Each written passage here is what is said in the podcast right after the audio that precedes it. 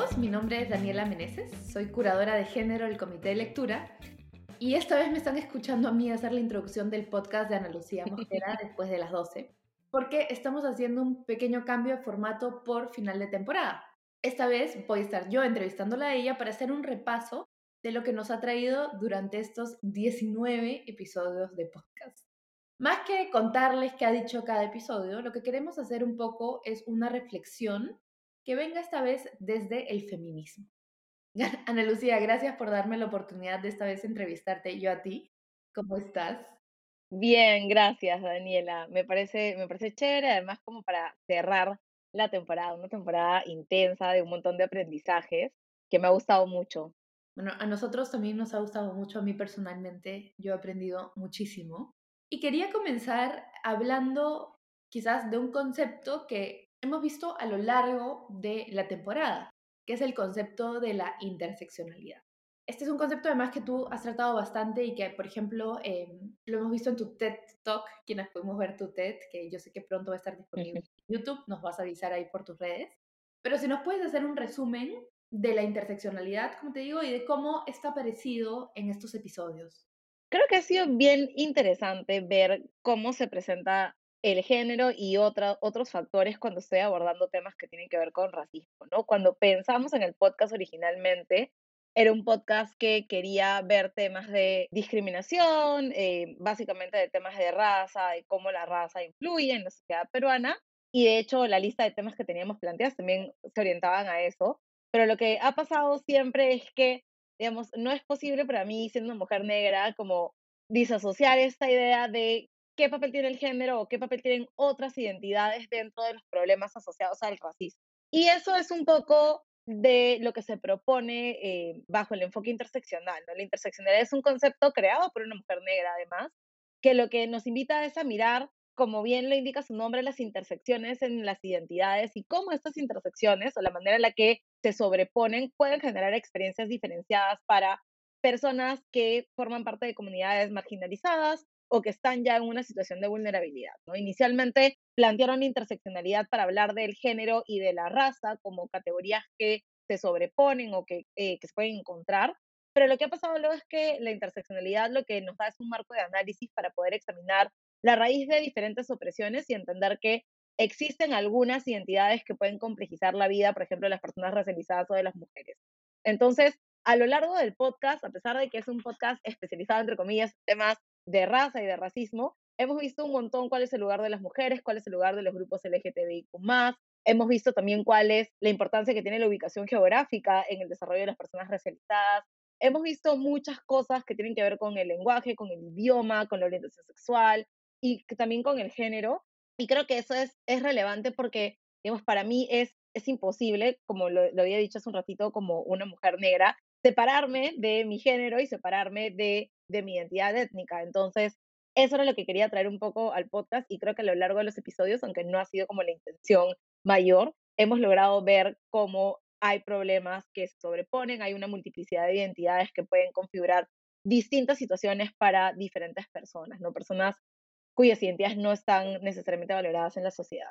Sí, creo que eso es interesante porque eso es un poco también, yo siento que cuando se habla de género a veces las personas pueden sentir que se refiere nada más a hablar de mujeres, pero en realidad una mirada de género, una mirada feminista, es precisamente eso, ¿no? No se puede hablar de mujeres sin hablar de discapacidad, no se puede hablar de mujeres sin hablar de racismo, y lo mismo es hablar de racismo, no se puede hablar de racismo sin hablar de todas estas opresiones. Definitivamente. Partiendo quizás de la interseccionalidad, que es, bueno, un concepto feminista, creo que también es bien importante resaltarlo. Quizás podríamos hablar un poco más de un tema, de otro tema transversal de tu podcast, ¿no?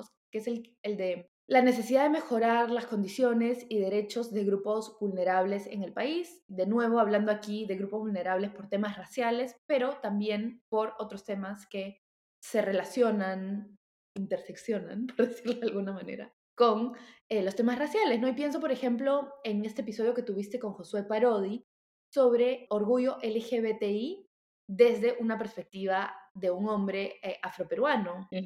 O, por ejemplo, cuando hablabas de las elecciones y hablar de elecciones desde racismo, la política y otros grupos vulnerables o el mes de la cultura afroperuana. Entonces, ¿cómo ves tú las necesidades de la población afroperuana, de las poblaciones racializadas, desde una perspectiva interseccional? De nuevo, perdón si esto suena a un montón de palabras, pero espero que se entienda.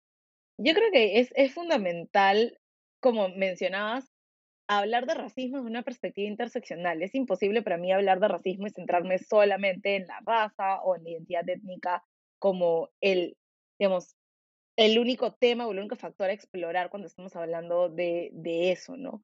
Me parecía muy relevante entender que el racismo, al ser como una cuestión tan estructural, está presente en todos lados y afecta no solamente la vida de las personas racializadas, sino muchas veces las dinámicas que tenemos, la manera en la que nos podemos relacionar con otras personas, cómo se, se configuran ciertos eventos en nuestra sociedad, como las elecciones, o cómo a veces tener una visión, digamos, de cuestiones como el orgullo LGTBI, solamente viéndolo desde la identidad de género, la orientación sexual, al final lo que hacen es perder perspectiva sobre qué pasa con la diversidad dentro de la diversidad, que es un poco lo que tiene que ver con la interseccionalidad, ¿no? mirar la diversidad dentro de la diversidad, tener esa mirada 360 de qué más está pasando y qué pasa cuando una persona no solamente es una cosa, ¿no? Normalmente intentamos colocar a las personas o identificarlas con categorías, asumimos que esa es la única categoría que le puede atravesar o que le puede interpelar como persona. Pero ver los temas raciales desde una perspectiva mucho más integral es sumamente necesario porque si no lo que luego pasa es que la gente se queda afuera, ¿no? Tienes como esta idea de los afroperuanos o la comunidad afroperuana solamente se tiene que comportar de esa manera, es una comunidad homogénea, tiene un comportamiento universal y no ves qué está pasando dentro, cuáles son los problemas relacionados, por ejemplo, a la homofobia en la comunidad afroperuana, de la que no se habla mucho tampoco, los problemas de racismo en la comunidad LGTBIQ, que es algo que exploramos mucho con Josué. Entonces, creo que al final lo que hace es que si no tenemos una mirada integral, nos quita perspectiva y nos da una visión incompleta de quiénes somos como grupos, ¿no? En la diversidad que tenemos, en la multiplicidad de, de nuestras identidades. Entonces, lo que hemos tratado nuevamente de hacer es extender una mirada, entender el racismo como un sistema y entender que se puede revisar cualquier cosa desde el punto de vista del racismo también o desde el punto de vista de la interseccionalidad y siempre van a haber nuevas aristas y nuevas maneras de analizar los problemas. Creo que mis invitados han hecho una chamba increíble trayendo estas discusiones a, a la mesa y, y, creo que hemos podido abrir un poquito más esta, esta visión que tenemos de las cosas, ¿no?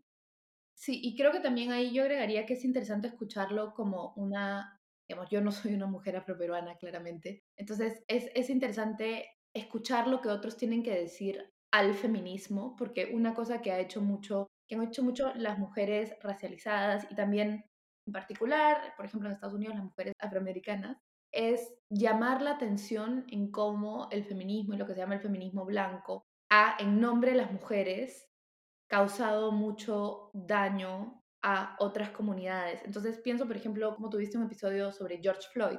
Ajá. Y uno de los reclamos que tiene la, la comunidad, en este, en este caso afroamericana, a las feministas blancas, es decir, que en nombre de la seguridad de las mujeres blancas se cometen crímenes, o sea, excesos, pero llamémoslo excesos criminales, Ajá. contra, por ejemplo, hombres negros en Estados Unidos. Entonces, no sé también si podrías hablar de cómo digamos, los movimientos afroamericanos, afroperuanos y racializados interpelan, interpelan y hacen ver a gente que puede no estar en la comunidad o no estar tan ligada a la comunidad. En, bueno, estoy pensando en el caso de, de, personas afroamericanas por George Floyd, ¿no? Pero no sé si podrías hablarnos un poco más de eso y cómo es importante también escuchar lo que tienen que decir no solo mujeres, sino hombres racializados a movimientos como el movimiento feminista. Es interesante esto porque creo que, y es algo que todavía no, no hemos tocado en el podcast, espero que sea para la siguiente temporada, hablar de feminismos o hablar de estos movimientos que son como movimientos globales que también tienen que ver con temas de justicia social, ¿no? Y cuando pienso en feminismos, por ejemplo, pienso en una visión mucho más amplia de qué busca el feminismo, independientemente de quién sea el, el, sujeto político del feminismo, cuál es el fin supremo del feminismo que debería, bajo la visión de las feministas negras también, garantizar la liberación de todo el mundo, ¿no? Eh, entonces, creo que es, es, interesante que desde el antirracismo o desde los movimientos negros o, u otros movimientos de grupos racializados se cuestione también esta visión homogénea, ¿no? Esta visión que se tiene de hay una agenda única de las mujeres, hay una serie de demandas únicas desde las mujeres, todas estas son como transversales y no hay demandas que podamos ver más allá de estas, ¿no? Creo que hay un cuestionamiento serio de este tipo de movimientos, como otros movimientos también, como los movimientos ecologistas, como otro tipo de movimientos que a veces dejan por fuera cuál es la implicancia, cuál es la consecuencia de vida para las personas racializadas dentro de estos círculos, ¿no? Entonces, creo que es importante, creo que sirve como para interpelar y creo que también sirve para tender puentes y construir, ¿no? Construir nuevas agendas, construir agendas más diversas, entender que si bien es cierto tenemos demandas que son transversales, eh, por ejemplo, como mujeres, existen variaciones existen particularidades que afectan a mujeres en función de varias cosas, ¿no? Una de esas cosas, obviamente, es la identidad étnica o la manera en la cual somos racializadas, pero hay otras cosas más y que no podemos realmente hablar de un movimiento social o un movimiento que apuesta por el cambio social si no estamos teniendo en cuenta estas otras agendas. ¿no? no podemos hablar de un feminismo que no es antirracista, no podemos hablar de un feminismo que no ve a las personas con discapacidad, que no ve a las personas indígenas, a las personas afrodescendientes, a las trabajadoras, ¿no? Y eso es importante, creo, también en el contexto de entender cómo surgen estos movimientos, quiénes los crean, cuáles son las agendas que se plantean, pero también entender que es importante evolucionar en tanto ampliamos un poco más la visión que tenemos de cuáles son las agendas o las demandas que, que, que vamos a plantear dentro de los movimientos y además a diversificar las voces, ¿no? A entender quiénes tienen voz, que todas las mujeres tienen que tener una voz, que no podemos mantener una voz única, una agenda única o una visión única y que hay que garantizar que estos espacios también se, se abran para que las personas puedan hablar por sí mismas ¿no? y que no seamos algunas feministas llevando la agenda de otras sin conocer su contexto, sin escucharles y sin abrirles espacios para que también estén al frente de las luchas.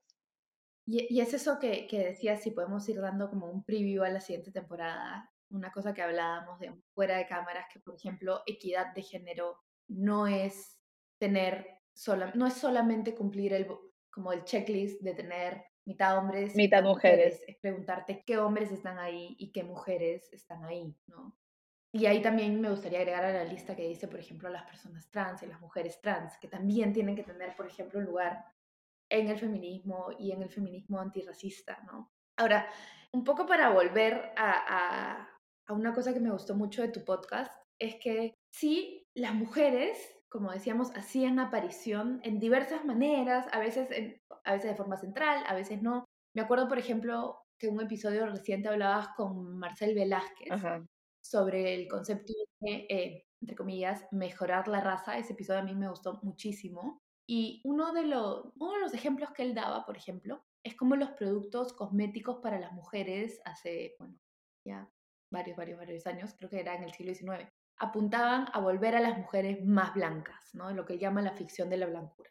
En otros podcasts donde has hablado de comunidades asiáticas, hablabas de cómo las mujeres tienen esta figura de la mujer asiática hipersexualizada.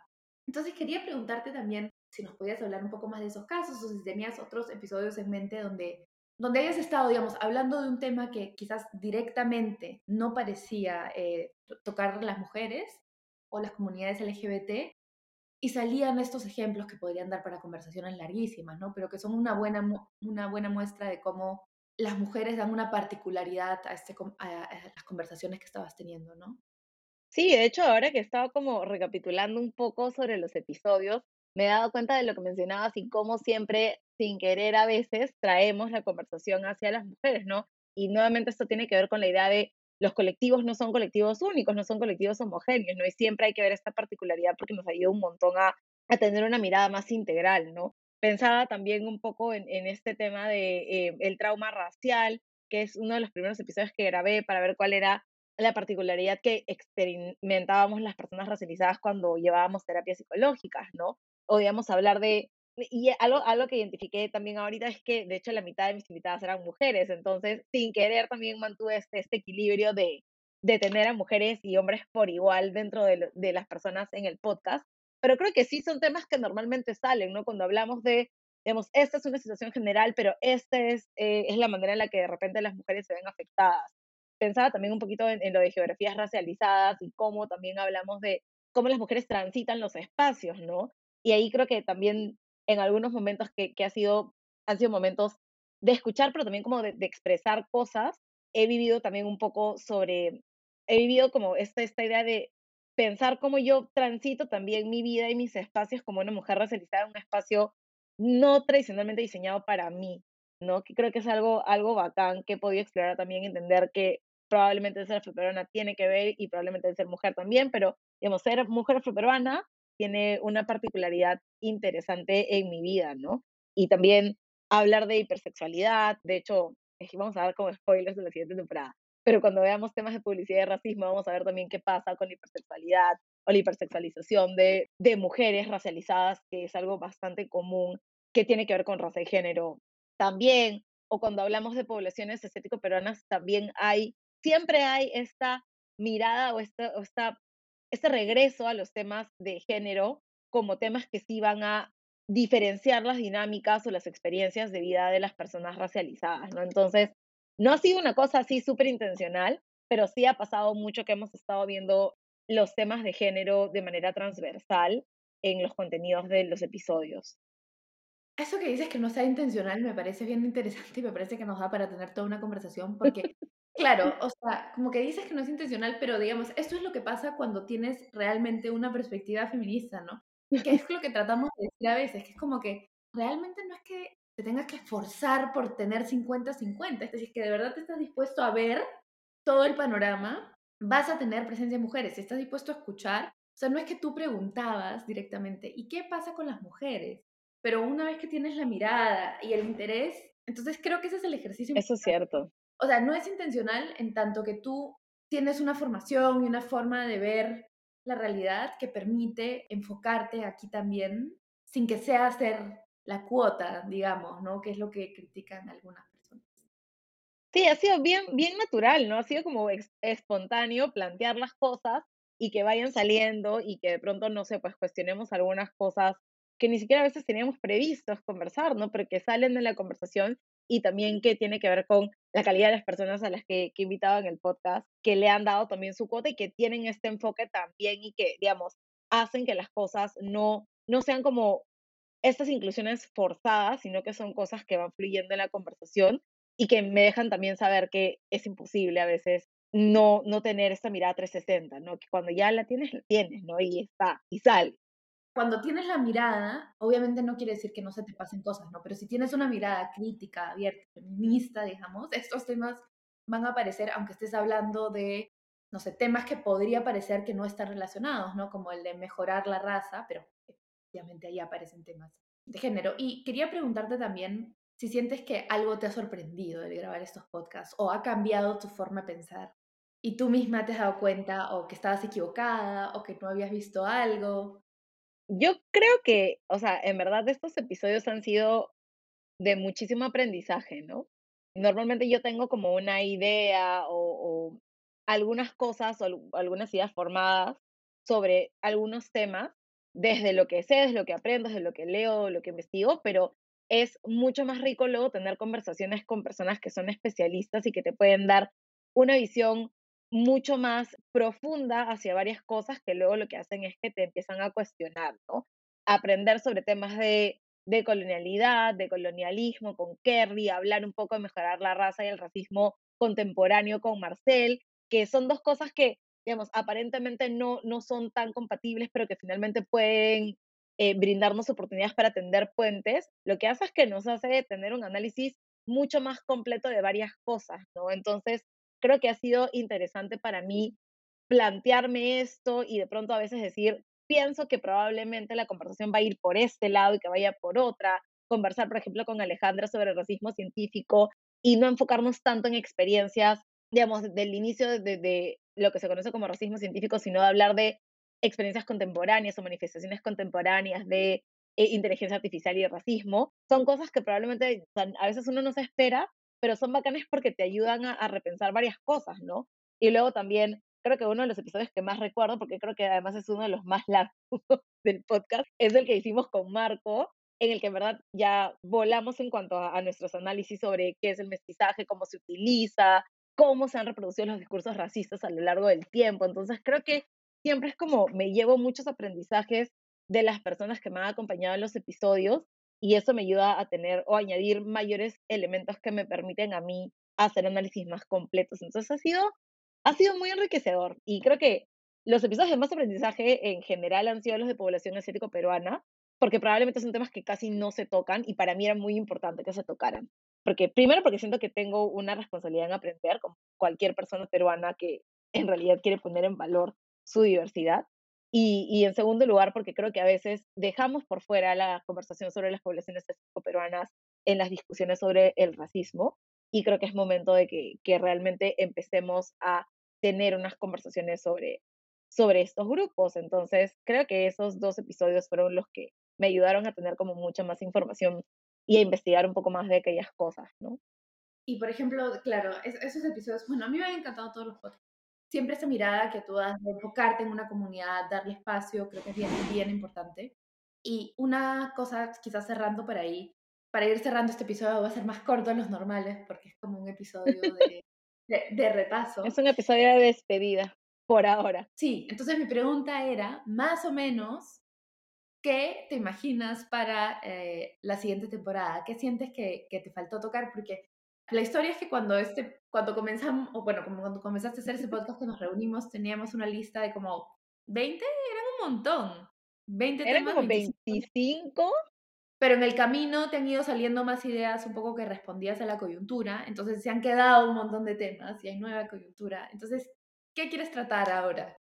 Todo.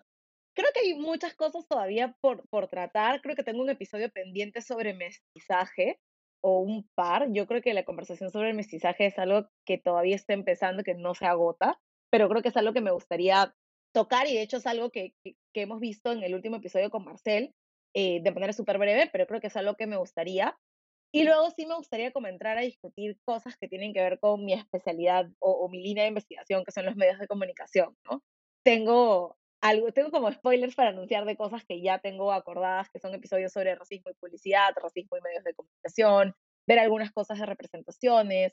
Me gustaría también sentarme a conversar con personas pertenecientes a pueblos indígenas, que es algo que no ha pasado ahí en la primera mm. temporada y que creo que sí es bien necesario.